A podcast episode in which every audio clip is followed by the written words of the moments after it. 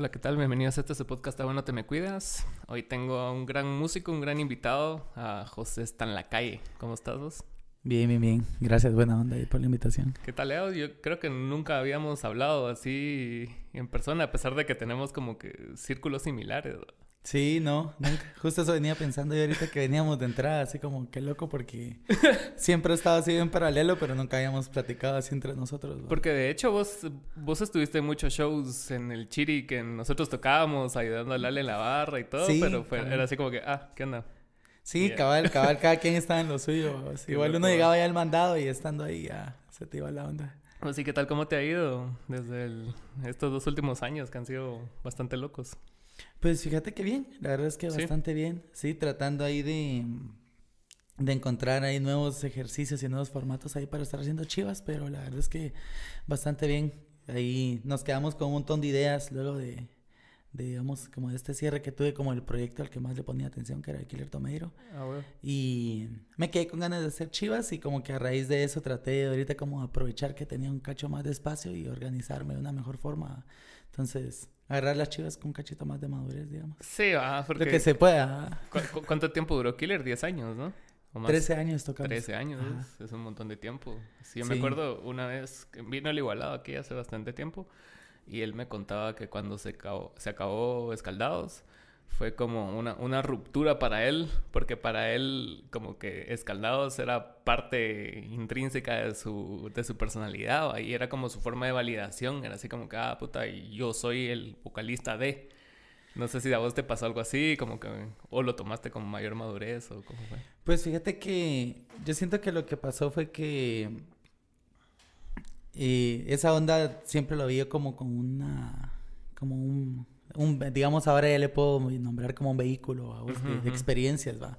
Entonces, cabal, ¿va? es como que vos entras a tener una relación así bien intensa con, con, una persona que tiene, en mi, en mi caso, siete personalidades, ¿va? o siete caracteres, ¿va? Entonces también quiere que no construir relaciones, va, y mantener así como bien integral esa parte céntrica, así lo que nos unía a todos nosotros, tal vez era como lo más complicado para el desarrollo así personal, digamos, va como ese nivel de responsabilidad emocional que tenés que tener para poder entender que la Mara no está en la misma condición que vos y eso. Y quiera que no, eso también te construye a vos como te obliga a vos, te, te pusha a tener que, que, estar en situaciones que te construyen o que te dan como madurez en ciertas cosas, ¿va? Entonces, lo que pasó con los tomates fue digamos en mi caso, fue como que nos, nos, nos dimos cuenta que llevamos así, estuvimos 13 años así sin detenernos, ¿va? Así non-stop, así, haciendo más que todo tocando, ¿va? Tocando, tocando en vivo, tocando en vivo, tocando en vivo, tocando en vivo, así. Y por eso fue que no, no pudimos como grabar tanto, a pesar de que sí estuvimos componiendo canciones, ¿va? Y quedaron como varias canciones ya compuestas y cosas así. Pero como la onda era así tocar en vivo, ¿va? Entonces como que al final de cuentas, cuando ya nos, nosotros ensayábamos martes, jueves y sábados, ¿va? Y si no, era martes, jueves y tocábamos fines de semana y así nos íbamos. Entonces era intenso, Sí, sí, era una onda así intensa, O sea, sí estábamos bien comprometidos con la onda y aparte éramos bien duros con nosotros mismos, pues éramos chavitos, ¿va? Entonces era así como que te latillabas, va, así te revolcabas en sentirte en tu mediocridad, entonces era una onda horrible y éramos bien pushers nosotros, nosotros mismos con eso, pues, o sea, de una manera que no era tan tóxica, pero al final de cuentas, como que vos estabas consciente de que lo podías hacer mejor y estabas en esa onda de que tenías que llevar tu vida y paralelo a eso, tener que poder hacer bien algo que era lo que a vos te llegaba. Sí, Entonces ya como que en la última etapa era una onda donde las oportunidades empezaron a ser cada vez más grandes, ¿va? Y cada vez era así como que ya nos dieron apertura en festivales afuera, ¿va? Nos empezaron a, abrir espacios en escenarios que nosotros habíamos querido en festivales en otros países y cosas así, festivales que eran específicos del género, así de sky, de reggae y que sean y que eran de música en general, va, de rock and roll, digamos. Y no nos, o sea, lo que yo al final de cuentas reconocí era que no estábamos todavía preparados para ni siquiera tomar esas oportunidades. ¿va? Teníamos un desgaste de haber construido un proyecto, digamos, en un contexto que te pedía un chingo, te, te, exigía un montón. Y que en el momento en el que ya tenías que estar bien fresquecito porque se venía lo, el agarrón, nosotros estábamos bien desgastados, ¿va? y había sido un montón de trabajo, entonces nos veíamos las caras en los ensayos donde estábamos súper desgastados porque estábamos llevando el trabajo que queríamos, habíamos encontrado nuevos proyectos porque habías encontrado nuevas cosas en tu vida después de tanto tiempo. Y aparte tenías este compromiso que uno sentía bien profundo con esto de la música a través de los tomates, ¿va? Entonces fue una cosa que que empezamos a sentir como que nos frustraba un poquito el hecho de decir, pucha, esto nos demanda un montón y, y se lo quiero dar, pero no puedo ahorita, va. y era una onda que era, en, en, general, pues, va, era algo común, o sea, lo sentíamos todos, va. Entonces, eh, en ese momento, como que yo en algún momento reflexioné y fue así como, ahorita no es un problema entre nosotros, va. No es como que no podamos no vernos, ajá, no nos peleamos ni nada. Era el estrés que tenías de, de, que estabas cargando con tu existencia en ese momento, ¿va? Entonces yo les dije así como, miren, yo solo siento que estamos, esto, estamos muy cansados, ¿va? Que estamos muy cansados, que esto que nosotros hemos hecho durante tantos años ha sido bien lindo para nosotros, pues, ¿va? Y sí representa para nosotros el hecho de haberle entregado nuestra juventud, ¿va? No sé quién me dijo en algún momento hace unos días así como, ah, no, sé qué canción de los tomates oí, recuerdo de mi juventud. y yo, puya, sí, ajá, yo, puya. Pero sí, va, ¿cómo está ya la onda? Va, entonces, va, yo, nosotros pensamos en eso y fue así como, esto nos ha dado tanto que lo que yo no quiero es que esta cosa se muera en, en, una putrefacción de que ya no nos podemos ni ver, ya sabes, o así. Entonces, que se odien todos, se peleen y todo qué wea, pues, o sea, habría sido bien horrible el hecho de haberte esforzado tanto y que terminara así, era lo peor que yo creo que podía pasar. Entonces, como que lo platicamos y todos estuvimos de acuerdo en decir si queremos ir e intentar hacer otros proyectos con nuestras vidas. Y es bastante justo, o sea, como sentirnos nosotros mismos orgullosos de lo que le habíamos dado a la onda. Entonces, fue bien loco porque siento que hasta en esas cosas va, que sí son las cruciales, todavía tuvimos química, ¿va? Entonces yo les dije, prefiero mil veces que esta onda le demos ahorita, la pongamos a dormir, pero si nos paramos en un escenario, yo quiero verlos y que, que de verdad que engasado verte, pues, ¿me entiendes? Qué bueno que estoy tocando con vos, estoy sacando un show como cualquiera de los otros shows que a mí me llegaban a tocar, va. Solo en esta oportunidad tiene otro fin, pues, va.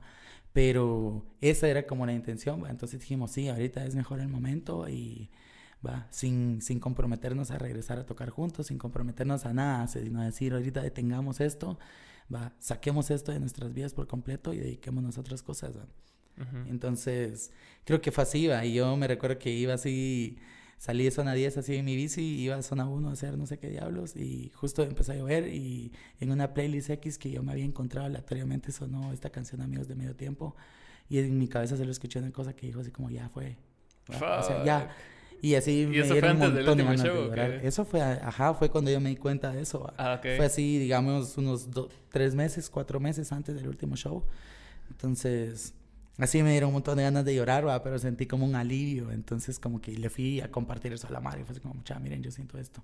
Y toda la mano fue como, ah, sí, va, es algo así, la sensación, va. Y aparte ya lo percibías, ¿no? O sea, como en el... Tal vez la Mara sí está ensayando y todo, pero como que ya, ya mirabas en sus vidas como que estaban sucediendo otras cosas y como que por miedo como que a dejar este, este sentimiento colectivo no, no, no se atrevían a dar el paso, ¿va? porque es, es, bien complicado en las bandas porque, o sea, más si son bastantes personas o sea, por este, nosotros ahorita estamos en una etapa de yo ya soy papá, Pamo es papá, entonces ya, ya hay dos papás, Charlie está casado, o sea, y, todos los demás ya, ya no tienen 22, 23, pues tienen 28 años, tienen, ajá, entonces ya, ya llega un punto donde, y está bien, donde las cosas empiezan a cambiar de prioridades. O sea, no quiere decir que no le vas a dedicar tiempo al proyecto, pues, pero también tenés otro set de prioridades que también tenés que cumplir, ¿va? Sí, sí. Y ese, ese era cabal como, digamos, nos, nos, yo me di cuenta, o sea, hablando personalmente, que habíamos pasado también como en una especie de limbo, ¿va? De haber estado así en ese proyecto musical, a nosotros nos dio la oportunidad de de poder desarrollar nuestros estilos de vida y las cosas que hacíamos alrededor de eso. Entonces, quiera que no, llevabas un ritmo de vida que era bien rápido, independientemente, aunque el proyecto fuera independiente y fuera relativamente pequeño y cosas así, nosotros tratábamos de hacer un montón de cosas con él, les tratamos de hacer lo más que se nos ocurría y todo era así un experimento. Entonces también quiera que no era bien desgastante la prueba y el error y esas ondas, ¿va? Pero, o sea, si, si fijo, nosotros sentíamos que era así como que te está soltando una gran parte de vos, va, una onda que a vos te dio tanto y que lo loco para nosotros era que no teníamos un conflicto con ella en ese momento, pues no había un conflicto con la música, no había un conflicto con el proyecto, nada, sino que dijimos, mucha, ahorita, ahorita es el momento, ¿va? nos sentimos bien, va, estamos bien, el proyecto va, iba para arriba, pues va con oportunidades, con chivas, entonces quiera que no poder descansar ahorita, incluso o sea, en la manera más utópica, incluso deja abierta la oportunidad para que cuando nos viéramos estuviera fresca la onda, ¿sabes? Sí, Entonces, eso fue el engasado, pues dejamos de tocar y nosotros nos seguimos viendo, pues nos seguimos contando. Hasta ahora, digamos, hace un par de días, la semana pasada, nos juntamos otra vez todos y nos vimos así las caras vez ah, Entonces fue una loquera, ¿va? Fue una loquera porque estaba, o sea, era una onda así como que... Son como tus compañeros de guerra, va. Ajá, bien loco, pues, así como verte así como con tu Fanta, pues, va. O sea, eh, tu familia tiene una percepción de vos, va. Así como yo ahora que veo a una a mi, sobrina, a mi sobrinita, entiendo así como la Mara crece y vos seguís teniendo esa percepción de que los viste re chiquititos, pues, va.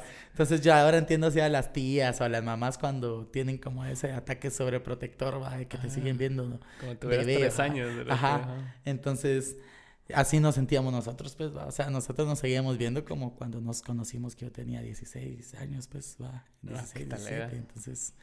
Y ahora, una loquera. Y ahora que estás como de más de gestionar proyectos y todo así, ¿cómo, cómo llevas?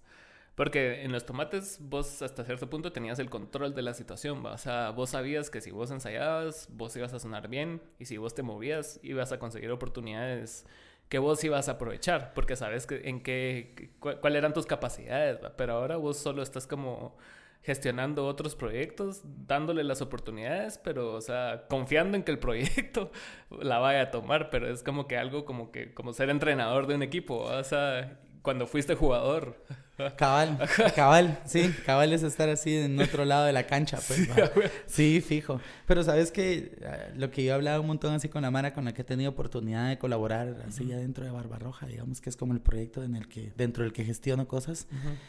Y ha sido eso, a que el hecho de haber tenido la oportunidad de haber estado adentro haciendo música en el mismo contexto en el que tratamos nosotros de, colaborar para que la Mara desarrolle sus proyectos, nos da un montón de sentido sobre lo que puede o no funcionar, ¿va? o sobre las capacidades que podemos tener de aportar a ciertos espacios también. ¿va?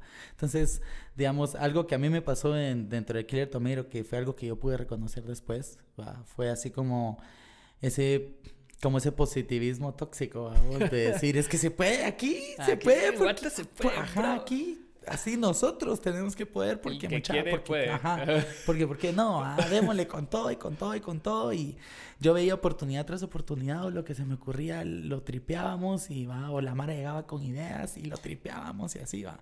Entonces, ahora le digo yo a la Mara que digamos, sí logramos avanzar, va, pero si, si hubiéramos permitido, digamos, desarrollar el proyecto más como en una intención de lo que sentíamos que nos iba solicitando, más de lo que nosotros querer tan estructuradamente avanzar, habríamos tenido otros resultados, va. Entonces, eso a mí me dejó como con, con esa sensación de querer venir y implementar eso con la mano con la que pudiera colaborar, va. Entonces, ahora lo que nosotros nos ha funcionado un montón desde Barbarroja para que ese desgaste no exista es que hemos encontrado que los artistas se van a desarrollar, vamos. O sea, uno como artista sabe qué quiere bien internamente. y es, es, absurdo pensar que, que, poder entrar, digamos, a tomar dirección dentro de eso va a hacer que los proyectos se desarrollen mejor. ¿va? Entonces, nosotros no nos metemos en nada de lo que tiene que ver con los, con los procesos artísticos de la Mara, sino lo que tratamos de hacer es que, por ejemplo, hay Mara que incluso ya se produce ella misma, pues, o sea, hace su propia música, se compone, escribe, produce, hace todo, llega con el track y aquí está la canción, mira, ya estás con el single decidido, así, este es mi track. Entonces, a mí me parece engasado porque digo, va, engasado. Ahora, yo he entendido que lo único que tenemos que hacer es como ser facilitadores de las herramientas que la Mara considera que necesita en ese momento de su carrera, va. Porque eso permite mantener orgánica la carrera del artista, permite que la Mara también sienta que vos estás contribuyendo a la, la intención real, vamos. Y quiera que no, también la Mara va cediendo a que vos es como que participes en espacios, va, puedas colaborar. Entonces, como que esas ondas, yo las aprendí de esta onda de haber estado en un grupo y ahora le digo a la Mara así como hay un montón de cosas que yo ya no quiero que se repitan, que yo ya viví live, ¿va? O sea, ya dormí en el suelo cuando turié, ¿va? Ya nos quedamos tirados, ya nos robaron nuestras cosas, ¿va? Ya nos, nos topó de todo, ¿vamos? Entonces, o sea, perdimos los documentos, Mara se quedó en otro país, o sea, cosas, ¿vamos? Entonces vainas que vos no querés que le repitan. Cierto orden, vamos, o sea, para que... Lo, entonces, como que parte de las chidas que yo me tripeo un montón es, va, hagámoslo, pero solo ya no nos permitamos que nos pasen los mismos errores que ya vivimos, va. Entonces, dentro de esas pequeñas experiencias que yo agradezco un montón haber tenido, es que nosotros tratamos de utilizar Barbaroja como una plataforma. Entonces, siento que nos ha ayudado un montón porque es bien fresh sentir que la Mara hace lo que quiere, va. Entonces, esa onda le da sí hace que la onda se oxigene y que, claro. que avancen los proyectos. Y nos permite a nosotros también sentir que no tenemos que cumplir, digamos, a un método en el que toda la mara tiene que ir así, ¿va? Porque no estamos en el mismo momento, pues, es absurdo. Sí, cada artista requiere diferentes cosas y cada quien está a diferentes, no, a nivel, pero en diferente etapa de su vida. O sea, sí, tal vez uno está muy empezando y no le puedes dar como que lo mismo que alguien que ya tiene 10 años de carrera. ¿va? Sí, cabal. Entonces, algo que también me ayudó un montón de los tomates fue eso, como poder decir, ah, qué engasado que todas esas oportunidades que se abrieron a raíz de que nosotros nos esforzamos ahí colectivamente por tocar, estar en otros lugares, va. También servir como promotores, productores y esas ondas para otros artistas de otros espacios que tureaban, digamos, como en el mismo nivel que nosotros de artista independiente, así. Eh, hasta cierto punto under, digamos. Sí. Eh, nos ayudó un montón, a que todas esas cosas, la Mara sigue creciendo, o si la Mara se sigue desarrollando, entonces hoy son personas que han construido y abren espacios y ahora tienen otros accesos, ¿va? Entonces yo digo que engasado que todas esas relaciones las mantuvimos bien a través de la música, ¿va? Y de lo que hacíamos y del compromiso que teníamos con lo que hacíamos con la Mara aquí en el país también, ¿va? O sea, tocaba, tocaba y ni modo, dijimos que sí, que vamos con todo. Entonces, esas ondas nos ayudaron un montón y ahora yo lo veo como oportunidades bien latentes, pues bien cercanas para la Mara, Entonces, es como a, raíz de, de, ir entendiendo en qué parte del proceso está la Mara desde mi, mi empírica y vaga experiencia de haber estado en un proyecto musical es que tratamos de reconocer cuál es el tipo de oportunidad que podemos buscar para la Mara, ¿va? Entonces, como que eso sí, me llega un montón que he tenido la fortuna de que tenemos una comunicación bien cercana con los artistas, ¿va? hablamos casi que diario, pues, ¿va? O sea, tripeando cosas, ¿va? La Mara está en candela haciendo música, ¿va? Tienen un montón de ideas, ¿va? Entonces, siento que eso nos ha ayudado un montón y algo trascendental que yo creo que, que este proceso de los tomates nos ayudó a darle a Barbarroja, digamos, y, y un montón también, digamos, casi el 60% de eso, el trabajo que hicimos con Contra, con Dani, durante todos estos últimos años, es eso, a que, que cuando nosotros tenemos la oportunidad de acercarnos a un artista, nuestra única garantía es decirle, mira, es que ya fuimos y lo probamos a hacer, va, y nos salió así, mira, va, y tenés una fotilla ahí, tenés un videito, va, vos tenés algo y decís este es lo que hemos intentado hacer y esto es lo que hemos hecho. Entonces, tratemos de hacer esto en su mejor, en su versión mejorada. Entonces, no es más que eso, no es como que digamos, ah, es que nosotros somos, ¿va? Ah, sino nosotros hicimos esto, mira, ajá, ajá si nosotros hemos hecho esto, ¿va? si hemos visto que en el ejercicio de hacer esto, todo esto se puede mejorar, igual lo puedes hacer, ¿va? Entonces, esa onda dejó oportunidades abiertas que ahora para estos artistas, cuando sos solo uno, por ejemplo, cuando sos vos y un DJ, cuando sos una banda de cuatro, de cinco, ¿va? cuando nosotros tuvimos chance de hacer ejercicios con bandas de ocho personas, de doce, los Caligaris creo que eran como 18 personas las que viajaban, ¿me entendés? Entonces, ya cuando vos miras a un artista, ¿va? le ves un sentido diferente también a la manera de, de producir todo, de gestionar las ondas, ¿va? Entonces, ha sido como en ese ir y venir, digamos, en el que hemos ido haciendo ejercicios con la Mara. Es que con el tiempo aprendes a, a, tener como que requerimientos mínimos de lo que necesitas como artista. O sea, no, no puedes llevar 10 años en el negocio y todavía seguir tocando con las condiciones que tocabas hace 10. Porque ponete, hubo una época donde no, no nos microfoneábamos las baterías ni los amplios. Era solo así de... Eh, y, y, nos la pasábamos bien y la Mara se la tripeaba, pero ya sabes que eso ya no está bien. O sea, por lo menos tenés que dar un buen show ante la gente porque la gente solo una oportunidad te da, pero te va y, y es la primera vez que alguien te va a ver, te escuchó en Spotify, vio videos, dijo, puta, esta es una verga de banda y te va a ver y, y, no suena ni mínimamente similar a lo que vos le estás mostrando en internet. La mara es así como, ah, esto es una mierda, pues, y jamás. Sí, sí, y, y, digamos, a mí me llegaba un montón porque el primer guitarrista de nosotros, Sancho, y Meme, el batero, decían eso un montón, vamos, así como, Nel, si vamos a grabar lo que vamos a grabar, tiene que grabarse lo que en su totalidad va a ser tocado en vivo, ¿va? Exacto. O sea, para que cuando la Mara lo vea en vivo sea la experiencia que la Mara está teniendo en lo que grabamos, ¿va? Entonces, digamos, la Mara siempre nos decía, ah, no, pero mete teclados, mete secuencias, ¿va? Pues como, como todas esas partes de producción que vos sabías que le podían dar el upgrade a la canción si vos estabas buscando ir a hacia ese sonido. Pero nosotros siempre pensábamos en que esa parte orgánica de decir ah, es que esto suena tal como suena cuando lo escucho en vivo, era una onda para nosotros que nos tripeaba un montón. O suena mejor. Ajá. suena mejor en vivo, decimos a la verdad. Sí, por ejemplo, nosotros grabábamos bien flojos por eso, o sea, por eso mismo, de, no tener ni siquiera constancia con un clic, con todas esas ondas que cuando entras a grabar decís, ¿qué onda? Entonces, obviamente vas mejorando conforme los materiales, pero cabal como ese tipo de chivas, digamos, son las que nos ayudaron a nosotros a esa onda de poder pasar esa, ese, ese feeling, a poderlo tener en vivo.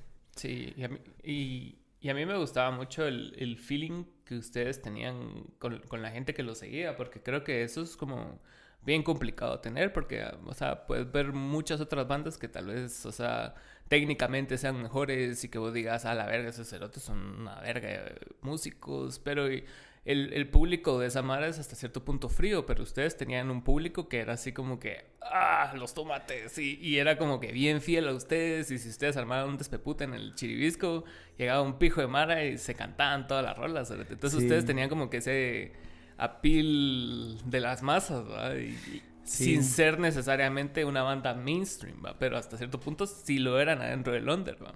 Sí, sí, la verdad es que para nosotros fue siempre fue cabal eso, fue como el fenómeno de esta onda que nos pasaba con la música, pero digamos, cuando nosotros tratábamos de analizarlo, nos dábamos cuenta que algo que nos ayudaba era un, montón, era que nosotros pertenecíamos a las comunidades en las que tocábamos, ¿va? O sea, nosotros estábamos en los spots, a nosotros nos llegaba a ir a ver tocar otras bandas, ¿va? Nosotros íbamos, salíamos a patinar, salíamos a patinar con la Mara, ¿va? Íbamos a los spots, ¿va? Entonces siempre estábamos bien cerca de donde las cosas estaban pasando. Siempre había eso como que, ah, ese episodio es artista, es inalcanzable, sino que ese es mi cuate. Ajá, sino yo lo veo ahí y en cualquier rato casaqueamos, ¿va? O eh, nos veíamos en las vainas.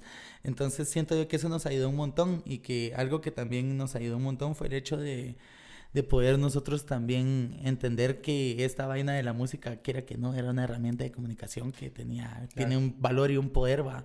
Entonces, de las, digamos, de las referencias musicales que nosotros traíamos, muchas de las bandas, digamos, tenían muchos temas políticos, ¿va? muchos temas sociales, como que abordaban muchas como ejercicios de cuestionamientos sociales y políticos así, tal vez incluso hasta a veces bien de nicho, vos, y cosas así, pero igual seguían sucediendo, eran preguntas que yo no me había hecho incluso hasta que oía esa música cuando estaba chaval, ¿va? entonces como que eh, a mí me llamó un montón la atención eso, intenté hacer así un par de ejercicios y cuando se los enseñé a la Mara fue así como tuvimos un cacho así como, ah, eso estaba pelado como para ponerlo sobre esto que ya estamos tocando. Mira las referencias que tenemos, ¿va? O sea, nos pegaba mucho Mara como escape, pues, ¿me entiendes? ¿va? Que tenían un compromiso los majes con poder hablar acerca de temas que a ellos les importan, ¿va? Entonces yo me empecé a tripear eso un montón en, en la escritura de la música y era bien loco porque digamos, fue así como algo que la Mara me dio la oportunidad de hacer, va. Fue una onda así como, no, anda vos y escribí y proponemos, va. Igual si en algún momento alguien tiene algo, lo poníamos, va. Entonces, eso fue bien fresco porque nunca como que se tuvo el control directo, sino era sobre pura propuesta, ¿va? Entonces, como que agarramos un ejercicio donde proponíamos y la Mara refrescaba las cositas que proponía y nos íbamos así. Pero como que el feeling siempre fue así como si vos lo estás escribiendo y vos lo vas a cantar, fijo, va a haber una conexión de lo que estás diciendo con lo que sentís al interpretarla, que va a ser una, eh, una onda diferente a la hora de que vos estés ejecutando la onda. Y siento que eso tuvo mucho que ver, va, que nosotros nos dimos cuenta que, por ejemplo, la música nos empezó a llevar espacios en donde la Mara no, no estaba jugando, ¿va? O sea, eran chivas serias, ¿va? O sea, eran cosas que a la Mara sí le importaban y estaban utilizando la música como herramientas, ¿va? Como, el vehículo que dijiste. Ajá, entonces estábamos así en, en, radios piratas, en espacios así, en el interior del país, hablando de temas, ¿va? En los que nosotros no teníamos directamente que ver, sino más que nada era que las personas tenían un reconocimiento con lo que nosotros hacíamos, que, que los hacía sentirse cercanos, ¿va? Entonces era una cosa que, que en la inconsciencia de lo que estás haciendo, hasta que no estás ahí y te das cuenta de lo que está pasando, es como, pucha, esto tiene otra onda, ¿va?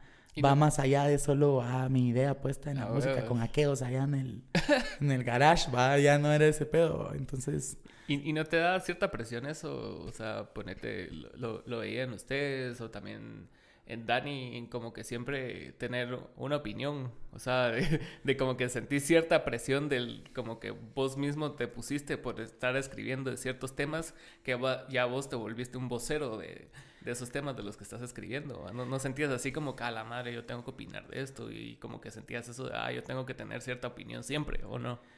Fíjate que, que no, nunca fue tan así porque siento que sí eran cosas con las que nosotros nos identificábamos y tuvimos chance, digamos, que se normalizaran también en nuestras vidas. Ah, Entonces es algo que, digamos, yo... ahora con un cuate. Ajá. O digamos, yo hoy sigo como muy firme, digamos, en parte de la construcción, digamos, o de un proceso de constructivo, ¿va? como lo queramos ver, de esto, ¿va? De, de lo que la manera en que nosotros pensamos y veíamos las cosas. Entonces, como que cuando la mana nos preguntaba acerca de las ondas, era tener una casaca cabal con alguien, pues, decir lo que pensabas, va a escuchar a la mar y decir, ah, puya, esto no lo había pensado así, tal, tal, va. Entonces, esa onda, ¿va? creo que es lo que nos permitió seguirnos como poniendo en, un, en una perspectiva de cuestionar esa onda. Entonces, creo que esa onda de estarlo cuestionando siempre todo nos daba chance de tener, de que crear, pues, de qué hablar y esas cosas. ¿va? Aparte, el contexto se presta para mucho material. sí, ajá. todos los días pasa algo así bien mierda. Hay para sacarle raja, ¿va? Pero cabal he sentido yo que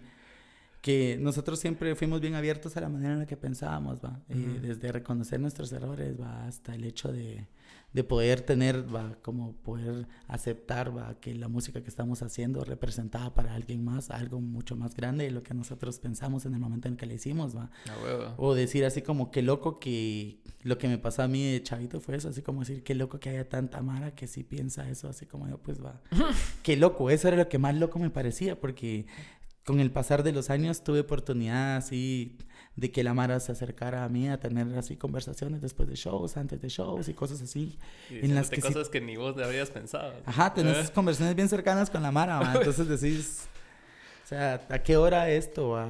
Que era un pensamiento mío y llegó a este nivel, va. Entonces, cabal, va, la responsabilidad de verlo ahí fue como decir, esta es una herramienta que tal vez si no va a ser como lo más abiertamente político, porque en contextos como esto también te arriesgas hasta cierto punto ¿va? y poner va como la visibilidad y eso, a, pesar de que puede ser una herramienta que puede ayudar a, valga la redundancia, a visibilizar otros, otras situaciones, quiera que no te compromete, ¿va? Entonces, también dentro de eso existe una inconsciencia de no, de no saber qué es lo que te puede llegar a pasar por lo que estás haciendo lo que estás haciendo, Entonces vos decís así como, ah, quiero salvar el mundo a, través de la música, Y sí, fijo, pero ¿cómo? ¿A qué precio? ajá, lo, lo queremos enterito para que pueda ir y probar, ¿va? Entonces... Es que, que pisados, o sea, muchas veces sentimos que está muy lejano lo que pasaba antes aquí y no está, no está tan lejano, solo los instrumentos de opresión son diferentes, pero todavía existen. O sea, no es. Tal vez ya no te van a agarrar una van blanca y te van a meter y saber dónde vas a aparecer. O tal vez sí, no sé si se suceda. Pero sí hay muchas otras formas de opresión que son incluso hasta peores, O sea, como que limitarte la educación, limitarte. O sea, de, de muchas cosas que son derechos con los que naces. sí, cabal. Sí, es esa violencia estructural. Exacto, exacto. Una onda que viene diseñada para que vos vivas oprimida, oprimida, oprimida y ni te des cuenta, ¿va? Entonces... Ajá, y eso es lo pisado, porque ya está diseñado así y, y, muchas personas crecen con ese molde y todos solo van ahí en el molde, ¿va? Y nace otro y nace otro y siguen en el mismo tubito, Y, y cuando, te, cuando miras a tu alrededor decís vos, pero este pisado, puta, qué vergas, porque, porque ese pisado sí tiene oportunidades y este tiene menos que yo todavía y es una mierda así en... Sí pisado. Sí, nosotros lo hemos hablado así con los compas, ¿va? Como el...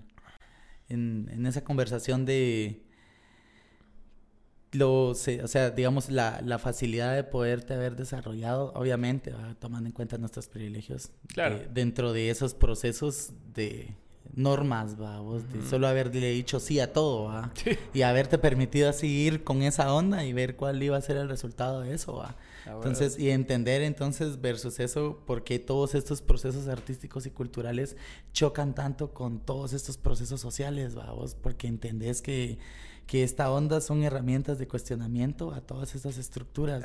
Son como espacios de libertad creativa, de ocio, vos, que te permiten salirte, digamos, de esa opresión por cierto momento y tener una capacidad más clara de pensar en otras cosas que no es tu día a día. ¿va? Entonces, siento que como en, en eso como, es como donde se encuentra esa lucha, vamos. Entonces, ahí es donde también empezás a entender cómo esa violencia estructural afecta también toda esa capacidad de desarrollo creativo de la Mara, ¿va? porque, digamos, no es solo el hecho cabal de que no te den educación, ¿va? porque está bien si vos no respondes a la educación occidental que te quieren dar. Hay, hay nanas, hay tatas, hay personas que te pueden enseñar cosas, ¿va? y te desarrollas y fresco, ¿va? puedes crecer y desarrollarte y tal vez, o sea, llegar hasta cierto punto a ser una persona feliz, vamos. Pero, digamos, como el hecho de que incluso aunque vos rompas ese tipo de burbujas, no te permite encontrar ni siquiera espacios donde esas posibilidades de desarrollo existan, ¿va? Exacto. Como todo eso se tiene también que mantener dentro de, hasta cierto punto, una clandestinidad de, de pensamiento, ¿va? de opinión, ¿va? De, de, desarrollo personal también, ¿va? Entonces, como pensar en estas nuevas leyes, ¿va? Vos que se están, o sea, que se imponen ahora, Solo el hecho de pensarlas, o sea, es ¿qué diablos, va? O sea, ¿en qué momento eso tiene que ver, relacionarse ahora con tu vida, va? O si en la capacidad de desarrollo personal de alguien más, va? O ¿Cuál, era? O sea, lo, lo que no entiendo es cómo, cómo, cómo es el proceso neuronal para, para, llegar a esas conclusiones y que, puta, sí hagamos una ley acerca de la familia, ¿va? O sea, cómo, o sea, ¿cómo? O sea, no entiendo. Yo siento que tenés que tener Ajá. Tienes que tener mucho miedo. Tienes que tener mucho miedo de verdad de lo que estás haciendo. Tienes que tener mucho miedo de lo que está arriba tuyo, vamos. Y tenés, o sea, e-, es un sistema de miedo total, vamos, que, que, que, vos decís, no, es que no quiero ni ver, no quiero ni ver, ajá, no quiero ni saber, ajá. No, a mí ni me cuenten así, yo no quiero saber nada que no sea esto. ¿Vos has visto La Casa de las Flores? No, no, no. eh, hay una parte, no sé si dicen en alguna de las temporadas o en la película, donde hay uno, uno de los personajes lo mandan a un retiro para quitarle lo gay. Por ejemplo. y los papás realmente así creyeron que el pisado se le había quitado lo gay en el, después del retiro. No, pero ¿por qué no aprendes de él? Porque eran dos hermanos y los dos son gays. Entonces uno seguía con su pareja, hasta tenían un hijo y todo, y el otro seguía al retiro, y ya tenía familia tradicional, y, pero igual seguía haciendo lo que es, era fijo. Solo le decía a los papás así como que no, que Entonces el hijo está comiendo salchicha y el pisado, no, eso, aquí no comemos salchicha, y lo putea.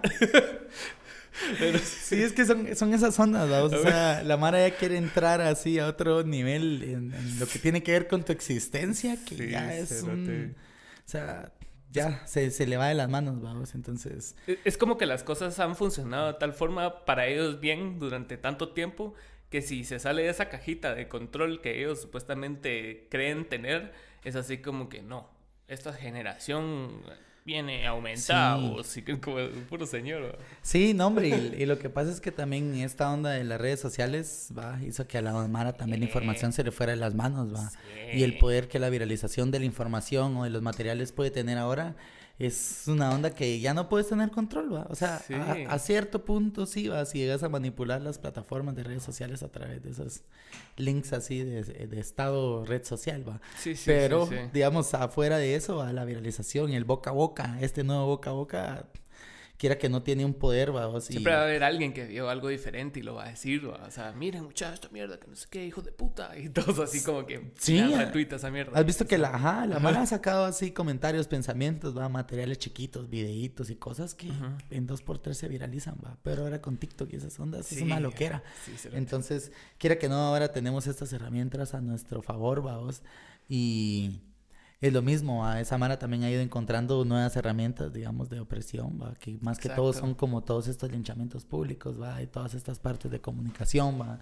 como cerrar el, la capacidad que vos tengas de desarrollo y esas cosas, pero... Sí, puta, pero ponete en... Eh, yo siento que e, e, eso se replica como en muchos lugares, pero en otros tantos lugares, aunque sea como el mismo eh, estructura, si ponete en Estados Unidos que hasta cierto punto hay como también violencia sistemática y hay opresiones, etcétera, pero por lo menos si hay un espacio para crecimiento en el área que vos decidas crecer, puta, si vos querés ser un chef y meter la verga, vas a meter la verga. Si querés ser músico, vas a ser músico. O sea, por lo menos están e, ese set de oportunidades que vos decís, ah, bueno, pues, o sea, tal vez, tal vez no vaya a ser, puta, una mega estrella, pero por lo menos voy a vivir bien lo suficiente para que esto no me cause una pérdida y pueda pagar renta, por lo menos.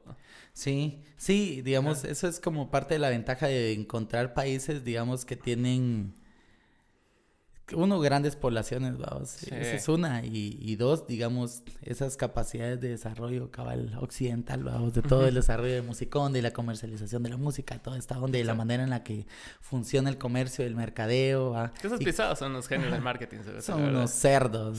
es una cosa impresionante, ¿va? Pero digamos, también yo hablaba hace poco también con una Mara con la que fuimos a grabar al interior del país un, un par de documentalitos que cabal me decían eso, así como vos es que mira, es una onda que, que por los dos lados tiene, tiene, tiene como su parte interesante, va.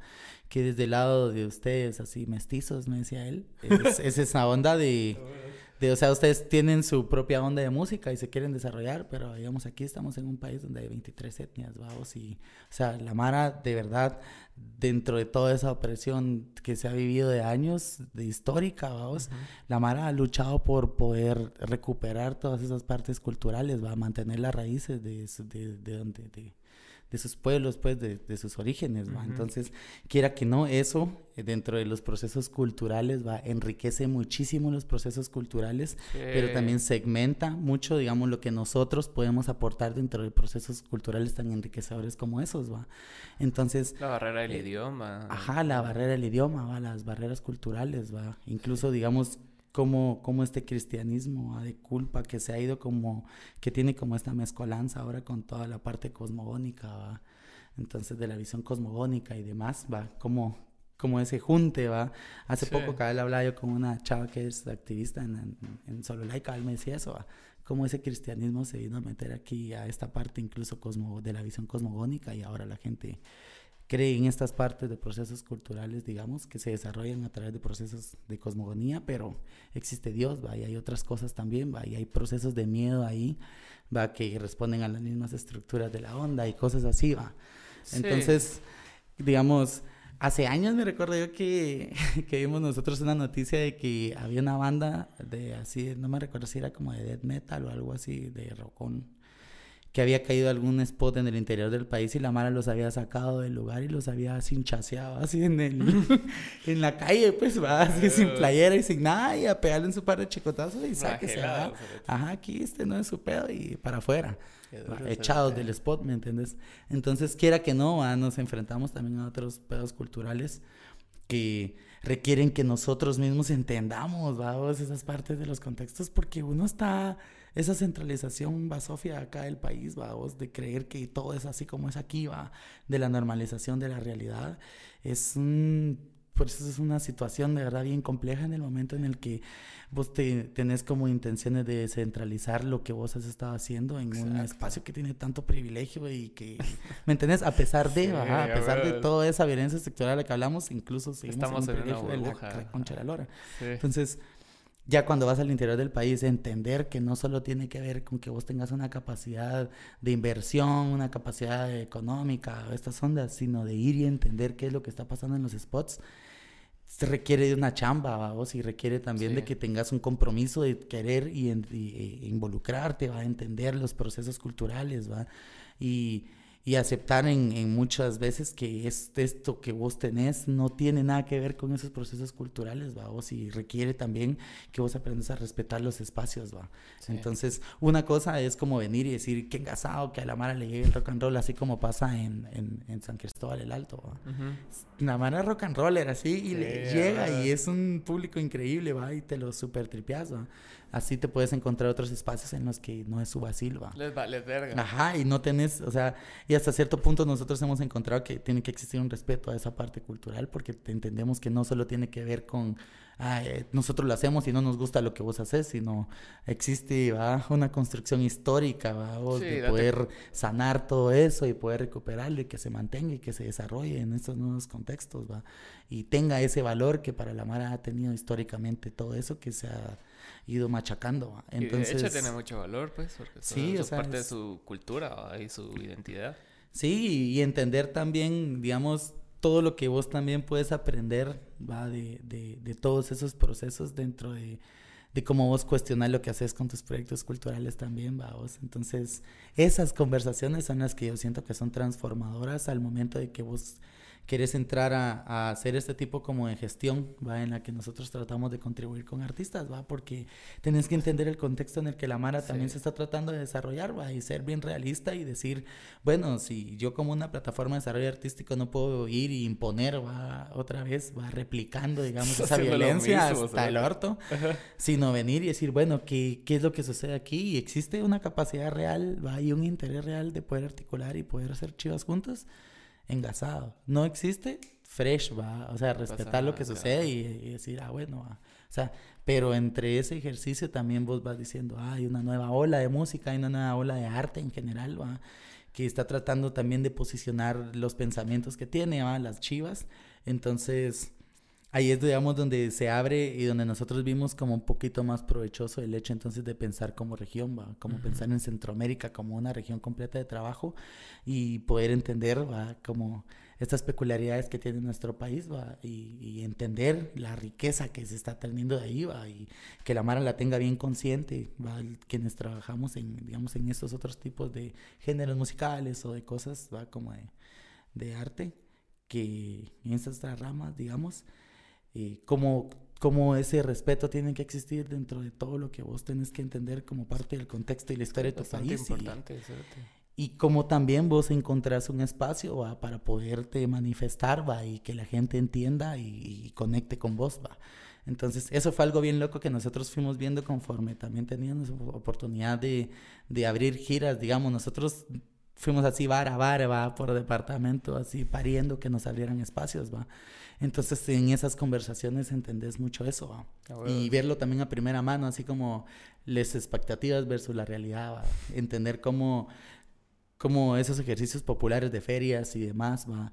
Eh, veías así los, los, los públicos inmensos, pues va, esas cosas y entender cómo todo ese proceso cultural tiene que ver también con los consumos y esas ondas, va quiera que no, ayuda a que vos también abras un camino en el pedo, entonces digas, ah, bueno, mucha, entonces no se puede así, ah, va, entonces miren, así, así, así, así, podemos probar, va. Hay Mara que está haciendo estas cosas de la misma forma que nosotros en otros lugares, va. Entonces pongamos nuestras energías en donde de verdad tenemos capacidad de desarrollarnos, va. Y cuando tengamos una capacidad completa, así, de autosostener todos estos proyectos, seamos, va, trampolines de la Mara, ajá, o sea, pusha a otro, a pusha a otro, va. Que creo que eso también ha sido algo que nosotros en Barbaroja nos ayudó un montón porque Contra tiene esa visión también, vamos, quiera que no, muchos de los ejercicios que nosotros hemos hecho han sido a través de su proyecto, del proyecto de Dani. Es que así es, ponete, yo el otro día estaba viendo a este comediante Andrew Schultz, estaba hablando en un podcast de unos chavos ahí, Ari, no sé cómo se llama el otro pisado. La cosa es de que estaba hablando acerca de sus inicios y de que cómo como en el viejo formato en Estados Unidos era como bien importante como comediante conseguir una sitcom, un especial, aunque sea en Comedy Central, ya si eras muy pija en HBO. Pero él, empezó, él empezó a hablar acerca del, del, sistema como de, de, cómo se mantenía Comedy Central. Entonces Comedy Central tiene un par de programas fuertes, South Park, mm, no, no, sé cuál otro más, que eran como que los que generaban las varas, ¿verdad? O sea, y a, esa flexibilidad de tener esos programas exitosos ya le daba a ellos el, el chance de venir y darle un especial a X comediante, alguien que no les iba a generar tanto, pero tampoco les iba a representar pérdida, o sea, les iba a abrir otro nichito. Entonces es bien importante, igual que las disqueras, ¿cierto? O sea, si vos entras a Sony, el que te pagó tu disco fue Luis Miguel. Cabal, cabal, cabal. Sí, en ese mismo ejercicio, en ese mismo ejercicio, cabal.